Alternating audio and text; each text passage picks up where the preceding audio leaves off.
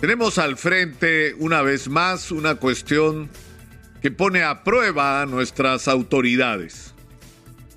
Estamos enfrentados ante el hecho de que Abimael Guzmán falleció a las 6 y 40 de la mañana del sábado 11 de septiembre del año 2021 y que una circunstancia como esta no había sido prevista.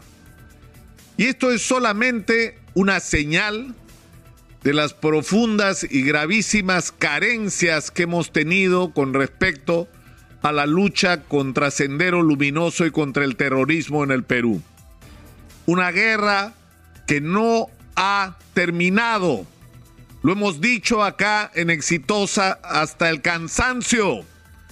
Y mientras nuestros políticos estaban dedicados a mirar cómo se llevaban alguito y cómo se hacían ricos, y cómo pagaban los favores de quienes auspiciaron sus campañas electorales y cómo llenaban el estado de sus amigos y sus apoyantes. Y finalmente nos hicieron perder estas décadas extraordinarias de crecimiento económico donde hemos podido resolver los enormes problemas de nuestra sociedad.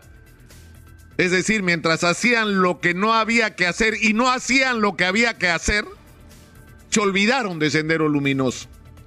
Y mientras tanto, Abimael Guzmán, desde la base naval del Callao, ha seguido dirigiendo durante todos estos años un partido que es el Partido Comunista del Perú Sendero Luminoso, cuyo objetivo es tomar el poder de manera violenta e imponernos a los peruanos una dictadura sangrienta donde todos marchemos como robots siguiendo las instrucciones y las decisiones donde lo que estaba bien y lo que estaba mal, como hemos dicho, lo que se puede hacer y lo que no se puede hacer, los derechos que tenemos y los que no tenemos, los decidía el omnipotente presidente Gonzalo, como ellos pretendían. Una dictadura de sendero luminoso significaría en el Perú no solamente el fin de la democracia, del derecho de los ciudadanos a elegir a nuestros gobernantes, a decidir quiénes toman las decisiones por nosotros, sino que significaría el final de todas las libertades, no solamente la libertad de expresión, sino el fin de la tolerancia, el final del derecho al ejercicio de la fe religiosa, el derecho a tener la opción sexual que uno quiera el derecho a vivir en paz y a respetarnos mutuamente. Eso es lo que pretendía y pretende el partido que fundó Abimael Guzmán y que sigue vivo y que hemos dejado que siga operando. Que no cometen actos terroristas como los que cometieron hasta el año 92 y meses después. Seguramente, porque sus dirigentes estaban capturados y porque estaban preocupados por proteger la vida de sus dirigentes. Pero eso no significa ni que han renunciado a sus objetivos, ni que han renunciado a sus métodos finales para llegar al poder, y mucho menos que han dejado de actuar. Durante estos años en que nuestros políticos no han querido mirar lo que estaba pasando, Sendero Luminoso se infiltró en los colegios, se infiltró en las universidades, se infiltrado en los movimientos sociales, se infiltró en el aparato del Estado. ¿Para qué? Para prepararse para el futuro. Porque cuando el año 80 Sendero Luminoso inició lo que ellos denominaron la lucha armada, hacía más de una década que se preparaban para eso que se entrenaban para eso, que reclutaban a gente para eso, que adoctrinaban a gente para eso. No actúan mirando en el corto plazo, trabajan de largo plazo. Por Dios, lograron que más de medio millón de personas firmaran por la inscripción del Movadef. ¿Cómo es posible que nos haya ocurrido una cosa así? Bueno, la explicación es muy simple. ¿Dónde estaban nuestros políticos? ¿Dónde están sus partidos?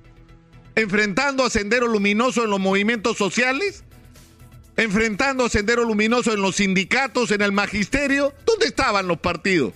Los partidos estaban esperando la próxima elección, porque en el Perú los partidos han sido básicamente clubes electorales. Aparecen cuando hay elecciones, desaparecen cuando no hay elecciones. y no tienen ideologías. Son clubes electorales montados alrededor del interés de una persona que quiere llegar a ser presidente. Punto. No defienden ideas. No están construyendo pasiones en la juventud con respecto a un destino distinto de uno u otro color, no importa. Pero basado en ideas, en proyectos para el país en una manera moral y honesta de conducir los destinos y los recursos de la nación. Eso lo estamos pagando ahora. Y todavía no sabemos cuál es el precio. Entonces, ha llegado el momento de las decisiones. Tenemos el cuerpo de Abimael Guzmán y por supuesto que hay que incinerarlo. Y por supuesto que ahora es una responsabilidad del Ministerio Público. Y por supuesto que tomar una decisión de esa naturaleza puede traer consecuencias. Claro que sí puede traer consecuencias y las asumiremos todos. Todos. Porque si nos demandan ante la Corte Penal Internacional o ante la Corte Interamericana de Derechos Humanos, quien sea demandado tendrá el respaldo del Perú entero. Pero hay que tener el coraje de tomar este tipo de decisiones y de asumir las consecuencias.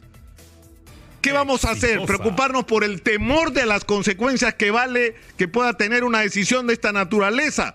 ¿O hacer lo que el país entero está demandando y lo mejor? Y lo mejor para el Perú. Y si hacer lo mejor para el Perú supone pagar consecuencias, pues que se tengan que pagar.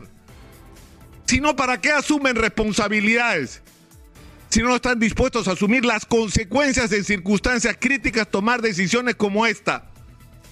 Pero eso es solo el comienzo, porque no tenemos una estrategia. No es posible que Quispe Palomino siga ahí, en el Braem. No es posible que se haya convertido ya casi en un cartel de narcotráfico, es decir, que tenemos un terrorista con una ideología fanática y que tiene mucho dinero proveniente del narcotráfico.